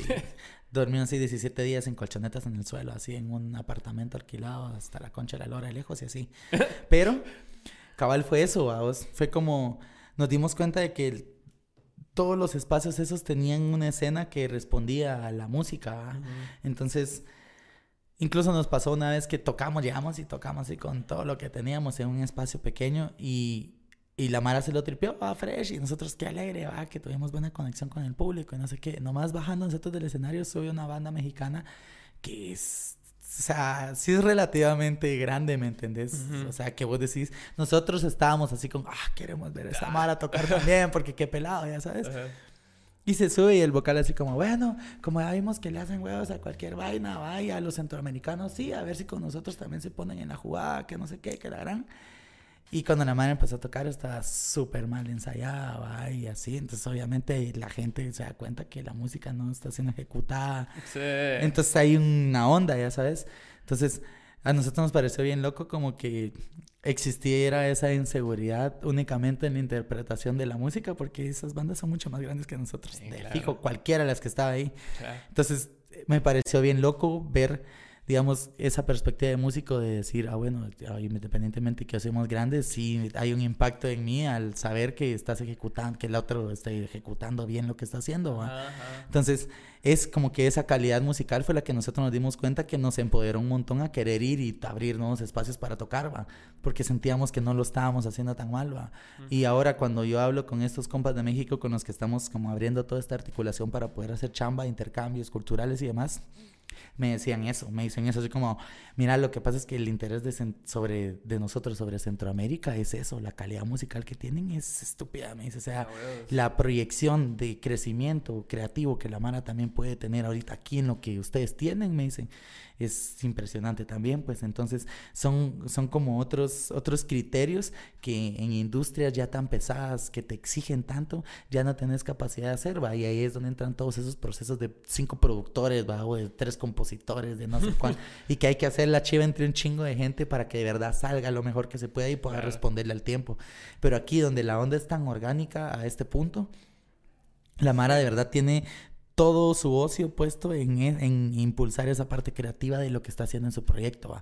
Y eso es lo que la Mara me dice que es una gran diferencia entre Centroamérica y lo que hacen países como industrias como México. Entonces ellos ven una gran posibilidad en Centroamérica porque dicen, pucha, si esta Mara ya está haciendo esa calidad de música por sí solo, si esa Mara también ya se percibe como este tipo de artistas a ellas y ellos mismos, solo es de darles un empujón, pues, ¿va? Solo es de, de posicionar, de hacer tajar chivas de colocación, prensa, esas chivas, pues, Que es, a final de cuentas, venir y meter a la mara a esos circuitos desgastantes, ¿va? Pero quiera que no, digamos, poder cuidar esta parte, digamos, que ahorita tiene de, de valor agregado Centroamérica, nos está ayudando un montón a nosotros, pues. este, este, valor agregado responde de, eso que vos decís, que el, que que el ocio está 100% enfocado en el arte. Pero después ya te vienen un montón de responsabilidades, de viajes, de giras, de cosas así que, que tenés que empezar a delegar, si no te vuelves loco, man. O sea, tenés entrevistas así, un día entero de 25 entrevistas, ¿a qué puta ahora vas a escribir? Se te pasa. Sí, sí, y eso, y, eso ha sido también otra onda con la Mara, como que entienden también el valor que tienen todos esos procesos y la chamba que la demás Mara hace, ¿va? Porque ponete así en espacios como los nuestros de verdad llegarle así a un salario que vos digas, pucha, yo me estoy ganando esta cantidad de plata, estoy fresh manejando artistas. Esa onda te requiere todavía una chamba, pues va. Yo he visto Mara que lo hace y me sorprende y se los alabo un montón y se los respeto porque quiere chamba. ¿Aquí? Aquí, ah. va. Y digo, fuck, va. O sea, sí quiere su chamba. Ahora en esto que nosotros hacemos independiente hay un mercado impresionante a nivel latinoamericano que obviamente vos, digamos, ahorita no puedes mantener, pero digamos, hay Mara que dentro de Barbarroja como colectivo hace otras cosas y tampoco está ganando plata, ¿me entendés? Pero no es ni el músico, ni es el director, ni es el ingeniero, ni, sino es el, la Mara que nos ayuda con cosas de paquetes, va, la Mara que envía chivas, la Mara que responde ondas, va, la Mara que nos ayuda con esas cositas pequeñas, va, vos que uno podría ver relativamente pequeñas, que son las que hacen que de verdad el, lo, lo, macro, ¿va? los proyectos macro sucedan. ¿va? Entonces, el valor que todos los artistas han encontrado en sentir que esta Mara orgánicamente es un equipo de trabajo para ellos, también es, ha sido un pedo, ¿me entendés? Porque aprenden a delegar sobre Mara que, que hace chivas, que entiende que también te importa lo que vos haces, y que no necesariamente soy yo que sé que le puedo sacar provecho porque es porque soy director de Barbaroja o lo que sea, ¿me entendés? Sino alguien que dice, ah, yo te asisto, pues, va, yo hago esto nada más, ah, yo hago solo esto, va, yo te ayudo con estas cositas, va, yo soy solo roadie, yo hago esto, va. Pero Entonces, ajá, y ha sido bien loco. Ya descargas trabajo. Sí, y es bien loco porque lo que nos, eso lo que nos enseña es que no todos queremos ser los que están parados en el escenario partiéndola, ¿me entendés? Hay Mara que no tienes idea de lo que se tripea hacer luces, va, lo que se tripea armar el stage, ¿va? O sea, la Mara tiene pasión por un chingo de cosas más que tienen que ver mucho con eso, que ha sido bien engasado, como hemos tenido nosotros oportunidad de que esa Mara se acerque a nosotros o nosotros de topárnosla y reconocer ese valor en la Mara y decir, es que te llega, un, te llega mucho lo que haces, va, te llega mucho lo que haces, entonces es tan de huevo ver a la Mara que le guste tanto lo que hace que lo único que, nos da esa onda, va, así como le mira, nosotros hacemos eso, así a vos te tripea, colaboramos, pues va. Y obviamente nosotros conforme vamos teniendo capacidad de facilitar las ondas, ese es el compromiso que tenemos y tratamos de ser lo más transparente que podemos con eso. ¿va? Así que, o sea, tiene que verse, va, vos. O sea, si está pasando las chivas, tiene que verse ahí, va. Y lo que nosotros le decimos a la Mara es eso, va. Toda vez nosotros tengamos las garantías básicas de la Mara, que de verdad es la que hace la chamba, y esta onda va a poder seguir avanzando. Entonces, toda vez esas garantías estén, va, de toda la mara, va, el que, la mara que lleva el audio, va, los que conectan, los ingenieros, los roadies, va, la mara que buquea, la mara de prensa, o sea, toda esa mara que hace todo ese trabajo alrededor, toda vez vos tengas garantizado, va, lo básico para toda esa gente, la mara yo creo que siempre va a estar bien agradecida con que sea un esfuerzo de crecimiento en un espacio, Entonces, más si eso luego te va a traer otro tipo de beneficios, va. Y que también te quiera que no, todas estas cosas que nosotros hacemos aquí nos las estamos inventando y aprendiendo. Uno trata así como de agarrar experiencias de la mara afuera, ¿va? Que eso es lo que me ha servido a mí un montón, ¿va? Me pongo así súper preguntón con los compas de otros países y unos así. Y vamos probando, ¿va? Pero, va, también entendemos, vamos, que todos estamos aprendiendo en esta onda y que eso es algo que a mí me ha servido un montón, va, entender que estamos haciendo un ejercicio y que esto es un experimento, ¿va? Y que el hecho de que vayamos y nos equivoquemos, lo único que nos hace darnos cuenta es que estamos probando algo que nunca habíamos hecho. Entonces, obviamente, cuando te sale así a primera, que alegre, pero si nos equivocamos, va, es como detener y decir, entonces, esto es algo que no habíamos hecho, esto es algo nuevo para nosotros, va. Entonces, eso es bien engasado, ¿va? incluso con los mismos artistas, ¿va? no permitís que se frustren, ¿va?